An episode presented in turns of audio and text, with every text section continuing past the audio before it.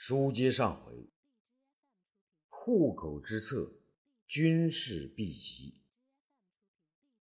大行令公孙贺和太中大夫东方朔两个人在这里扮演着正副总指挥的角色。堵上决口艰难，这扒开个口子还不容易啊！那天接旨后呢，公孙贺便将他的五万军士派到户子。将要开口的下游，把所有老百姓统统迁走。眼下呀，他和东方朔调用皇上身边的御林军，正准备扒堤。武帝此刻坐在远处的山脚，看他的两位爱卿如何拆开堤坝。东方朔和公孙贺商量了一下，便开始了行动。他们呢，在大坝上拉起一根。非常粗的绳子，绳子两端呢拴在两块巨石上，再用结实的细绳子把几百名壮士拴在粗绳子上，然后呢让他们由内向外扒开坝上的草包。这个时候已经六月份了，河水呢也不再是冰冷，将士们见有了保障，便争先恐后的用木杠。将草包翘起来，推到后边，深深的压下。两三重草包刚被扔开，河水呢就开始漫流下来了。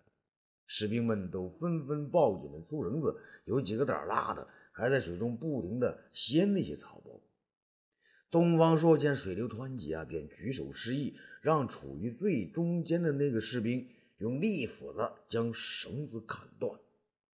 岸上两端的数百名士兵们拼命拉回粗绳子，就是这样，还有几个胆儿大的士兵被滔滔的大水冲落坝下，硬是被两岸的士兵呢给提溜了回来。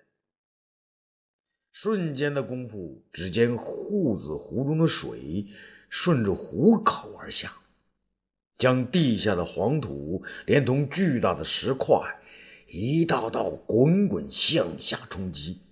巨浪滔天，浊流卷地，汹涌咆哮，摧枯拉朽，形成一条棕褐色的巨瀑，向山下吼叫着，疯狂的跌落下去。武帝啊，看到一条浊流变成瀑布，犹如万条黄龙，在他面前舞动身体，他激动不已的向前走了几步。由衷的叹道：“啊，壮在虎口，黄龙怒吼！”东方朔退到武帝身边，他像乐队指挥一样，挥动着沾着泥浆的双手，在黄河瀑布巨大的声音下，先示意侍卫们将武帝向后移动一些位置，然后指挥周围的士兵们向后撤退。一个时辰的功夫，悬在空中的护子湖消失了，一瓶让人惊心动魄的大瀑布形成了。这个时候啊，东方朔才回到武帝身边。武帝知道东方朔刚才并没有听见他的话，便对着他大声道：“东方爱卿，朕刚才说了，壮在虎口，黄龙怒吼，你说是吗？”东方朔也高兴的大叫：“是啊，皇上！从今以后，这下游的河水别叫大河了，就叫黄河了。”武帝甚是兴奋，不由得是诗情大发：“河水济平，朕心高兴。这千古以来，除了大禹曾经制服洪水，还没有其他君主能像朕这样让山河改道。朕想写一首《护子之歌》。”大军传唱，你看如何？东方朔连声叫好：“好啊，皇上，你写吧。写完了，臣就让士兵们在这瀑布前歌唱。”霍子侯急忙递过笔来，然后又扯出一块黄绢。可是眼前眼前没有结案呢，他不知道该把黄绢给放在哪儿了。东方朔呢，左手接过黄绢，右手拉着。霍子侯的脑袋向下一按，把霍子侯弄成个大胖虾米。他将黄绢往霍子侯背上一盖，对武帝说道：“皇上，这个案子虽说不平，却是个肉做的，您就写吧。”武帝是一边沉吟，一边写起诗歌来。霍子侯倒是挺能坚持，始终保持着大下面的姿势。这东方朔不想打扰武帝的想法，十四，便稍稍离开一点位置，让皇上呢边写边想。这时候啊，他发现不远处有个人在瀑布边上转悠。他定睛一看，那不就是将被免职的丞相李蔡吗？是的，那是李蔡。李蔡今天一早啊，就一直躲在一边，眼看着自己辛苦督促士兵们修成的大坝瞬间便被毁掉，他心中的巨碑也随之。轰然倒塌下来，压得他的心头十分沉重。他那颗麻木的心第一次产生一种不祥的感觉，仿佛他的心也像眼前的坝和山地一样，被无情的事实撕裂开来。他不敢面见皇上啊，他无颜面见皇上。他不指望还有官当，他本来就没想当什么丞相的。他也不想长安再有什么豪宅，那都是自己的婆娘儿子要干的事儿。到底自己还想做什么，还能做什么呢？一切的意义，一切的一切啊，连他自己都不知道啊。他走到离瀑布稍远的石岸上，只见那儿呢还堆着许多无用的草包，于是在那儿愣了起来。东方朔闲着没事，便走了过来，走到隆隆的瀑布前，他高声问道：“丞相，您在想什么呢？”李赛好像没有听到这话，他没有回答，反而语无伦次的大叫着，冲着东方朔叫问：“东方大人，您看剩下的这么多草包，无用的草包该怎么办呢？”东方朔知道啊，这些草包如今是他的耻辱，他的心病，于是便讥笑着说：“李丞相，这些草包啊，你还是运回长安吧。”李再反问：“运回长安还有何用啊？”东方朔不叫了，将嘴呢对着李蔡的耳朵说。皇上还要查这些草包的来历呢，你不带点证据回去啊？这李蔡原来以为只有张当和公孙贺知道这件事情，没想到东方朔也知道了，是不是长安的人都知道了？他陡然一惊，便把嘴呢凑到了东方朔的耳边：“东方大人，这事儿你也知道了？”东方朔再一次对着他的耳朵说：“岂止是我知道呀，皇上知道了，三长史知道了，整个长安人都知道了。你李蔡稀里糊涂当丞相，自己的儿子做了些什么？还有那张汤怂恿你们干了些什么？你知道吗？”那李蔡呀，急得流出了泪水啊！他大声辩解道：“东方大人，下官知道自己为相已不能长久。”也就答应了妻子二女的请求，抓紧买宅建房，以养残生。买地建宅之事是下官的夫人和儿子李更所为，下官实在不知啊。东方朔却对着他的耳朵嚷嚷起来：“不知？那你当什么丞相？你别在我面前下官长下官短的。要知道，你是堂堂的大汉丞相，一人之下，万人之上啊！”李蔡反而惊呆了。东方大人，下官是丞相吗？我只知道自己是个木偶。皇上说了，我就听皇上的；皇上不收，我就听张汤的。下官实在没什么做呀。东方朔是更加生气！你还没错呀？那我问你，你明知道李更弄来这些草包都是以次充好，为什么还要用它来毒税啊？李再拿起一个破草包。东方大人，我是草包。东方朔大笑起来了。哈哈哈哈哈！你真是天下第一好大草包，我看呢，还不如你自己跳到水里边，天大的口子都会被你这天大的草包给堵住了。李蔡泪水涌出，东方大人，我冤枉啊！东方朔此时却是不依不饶，大叫起来：“李蔡，你还冤枉啊？那你要是冤枉，天下就没有冤死鬼了。”皇上和众人念着你父兄的功劳，让你当上丞相，你却让张汤把你当做傀儡，做出这等害我大恨国家、大恨子民的坏事。李蔡是连连作揖：“东方大人，李蔡知罪了。哎，求你看在我老哥还有李敢小哥的面子上，救救我吧。”东方朔两手一摊：“晚了，晚了。你以为张汤和……”和你李蔡李更是一是一锅呃煮的汤菜吗？他早就把你们给卖了。李蔡呀，也不管众多的士兵还在四周，便向东方朔跪了下来，边跪边磕头：“东方大人，有些事情李蔡确实不知啊。”东方朔哼的一声，接着说：“李蔡呀，你的事情你可能不知。”可有的事情你不可能不知啊！你家中没有那么多的钱去建起豪宅，你能不知吗？从长安运来的草包被你儿子到底克扣了几百几几万枚，你也许你有所不知。可这些草包劣质难用，难道你不知？还有你不知道，我也告诉你，免得你再叫冤枉。张汤已经向皇上举报说，你们父子建造豪宅，侵占了先皇的秦陵，这可是诛灭九族之罪呀！李蔡更是吃惊啊，一边是磕头如捣蒜，一边发了疯的大声叫唤起来：“大人，都是我老婆贪财要钱，都是我儿子胡作非为，都是张汤害了我呀！”东方朔却叫道：“可是李蔡，你怎么皇向皇上交代呀？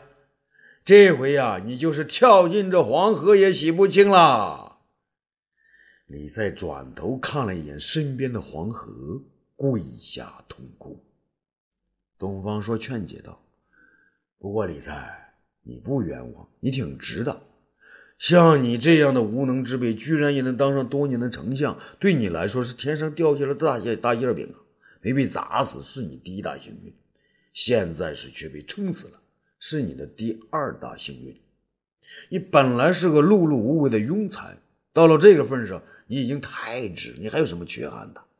就凭你的本事，至多在这看着大坝也就足矣。而你呢，却被李老英雄的一条性命，还有李敢的一个冤魂，换来了多年的富贵荣华。那李老英雄和李小壮士的灵魂，在天堂里都会大叫不公的呀！世间多少英雄豪杰都在鸣叫不平，别说在今天，就是在后世，都会把你。能当上丞相，视作官场上少有的千古奇闻，是天下有才之士、有识之士、有志之士永远不愿提及的耻辱。你快想办法自裁吧，不然回到长安，皇上再次动怒，不仅你的全家老小都会被诛灭，就连李广老将军的家属、李陵小将军他们，还有成百上千无辜的性命，都会成为你的殉葬品呐！李蔡听到这话呀，倒不哭了，擦干了眼泪，看了一眼黄河，突然转过身子，向着高台上的武帝西行起来，就是跪着走啊。李蔡顺着土阶西行而上，一直西行到还在写诗的武帝身边，大声叫道：“皇上，臣有罪。”武帝啊，刚刚写好诗，这见李灿来了，并不理会他，而是把笔呢收起，满意的看了一下黄绢上的字迹，对刚刚回到身边的东方朔说：“东方爱卿，朕的歌写好了，你呢，去教士兵们唱唱看。”东方朔接过黄绢便想走，那个一直当案子的霍子侯，这时候却是再也直不起腰来了。东方朔看了他一眼，说了声：“皇上，看我把这个大虾米捋直了啊！”说着呢，他把黄绢叼在口中，左手按住霍子侯的腰，右手捧起霍子侯的下巴，一手往下按，一手往上扳，两手不停的用力，口中还冒出一串串的“起起起起”。霍子侯的腰啊，像竹节虾一样，被他一下一下的搬起，直到搬得直直的。霍子侯直起腰来了，打了一个大喷嚏，声音是响彻云霄。武帝和士兵们全都大笑起来。东方朔这才拿起诗歌向远处走去。这武帝看了看眼前，李蔡呢是仍然是在地下跪着，等着皇上发落。武帝擦了擦手，坐回椅子上，欣赏了一眼。远方的瀑布，然后再看一眼李蔡，问道：“李蔡，你说说，你犯了什么罪？”李蔡是再三磕头，想了半天，想不到一句合适的话呀。他只想到东方朔刚才说的那句话，那句话太深刻了，他这辈子要记下的肺腑名言，可能也就是这么一句了。于是呢，把嘟嘟囔囔的说：“皇上，皇上，我，我，我，我，我就是跳进黄河也洗不清啊！”武帝看了一眼怒吼的黄河，没有好气地说：“好，李蔡，黄河就在眼前，你去跳吧。跳下去，要是能洗清白你自己，朕就饶过你的全家。”李蔡抬头看了一眼皇帝，然后呢，眼泪像断了线的珠儿一般的直直的洒在胸前，他的身体开始哆嗦。武帝没想到啊。他所任用的丞相竟是这样的下三滥，真是把他的脸给丢尽了！啊！他愤然的踢了李蔡一脚，吼道：“没用的东西，你去交呀！难道这也要别人代替？”李蔡想到了自己的哥哥啊，想到了哥哥还有一个很有希望的孙子李陵，想到了自己的家人。正如东方朔所说：“如果自己活着回到长安，交给张汤审理，肯定会被株连几族。哥哥的后代和许多人都会因此而死得干干净净啊！”李才啊，李才，你既然免不了一死，何不按东方大人的指点，按照皇上的旨意，在此时此地轰轰烈烈的了了此？窝窝囊囊一声的，想到这儿啊，他的眼泪没了，脚呢也不抖了。他平生第一次坚强的站了起来，看了皇上一眼，再一次跪下，向皇上磕了一个响头，然后呢，起立转身，面对着奔腾咆哮的黄河，瞅准那个浪最激、水最浑的地方，跑了过去。冲了过去。当他冲到涛声依旧的惊瀑骇流前时，他的双脚本能的止住了，他的双腿在颤抖，他的心也在颤抖，他的每一根汗毛都在颤抖。无数个责问此刻全然涌上他的心头：谁让你来当丞相？谁让你没有你的老哥和先人那样英勇呢？不能战死沙场啊！谁让你和张汤走到了同一条道上呢？谁让你娶了那么一个贪财爱钱的老婆，又养了那么贪得无厌、混蛋透顶的儿子呢？想到这儿啊，李蔡的头在变大，大的和眼前的世界一般大小。他只知道自己不该往下跳。可是也不能往回走啊！于是他本能地做出了平生最为自主的一次抉择，将自己的屁股呢放在河岸的石头上，两手扒住两边的石头，屁股是一下子一下子的往下崴，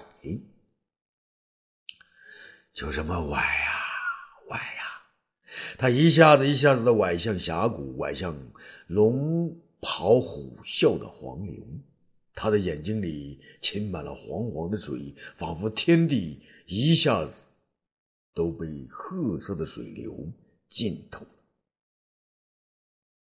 就这么崴呀崴呀，他的屁股在往下崴，他的心中却有一线希望，那就是武帝会大声的叫一声“停”，或者东方朔会跑过来递给他一个致命的物件哪怕东方朔给他一根稻草，他都会拼命的抓住，不给他那只豁边缺齿的宝剑，或者一支锋利无比的宝剑，那李蔡都会义无反顾的抓住的。可是，什么声音也没有出现，只有眼前褐黄色的瀑布一如既往的狂泻着，狂泻着，仿佛是在泄尽。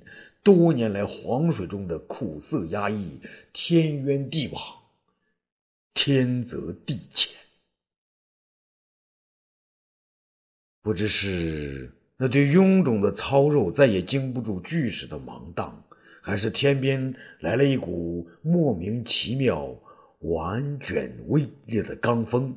不知是岸边的千万士兵们再也忍受不了顽石与懦肉的折磨而发出了嘘吼之声，还是这块让鹰隼都觉得腐臭难闻的行尸走肉让天地大块闹得百窍全齐鸣？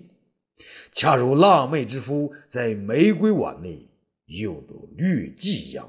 尖叫嘘闹之声铺天盖地，如同惊了窝的乌鸦和蝙蝠一般，黑压压的压将过来，压到虎口上方如同将要爆裂的锅炉一样。那团腐肉瞬间便剥离脱开乌鸦之口，落入了吞乌那主藏内恶的混沌大口，转瞬就消失在黄流之内，再也没有露出头来。虎口瀑布以其浑浑噩噩，把那弱智吞了个囫囫囵囵。武帝看着这个情景啊，脸上的鄙夷之色渐渐变为满意之情。黄河边上众多的士兵看到此景呢，脸上麻木的、喜笑的、吃惊的不一而足。在山边念诗的东方朔看到此景啊，长叹一口气道：“可怜可怜，李广将军，你的后人无忧啦！”啊，欲知后事如何，咱们下次接着说。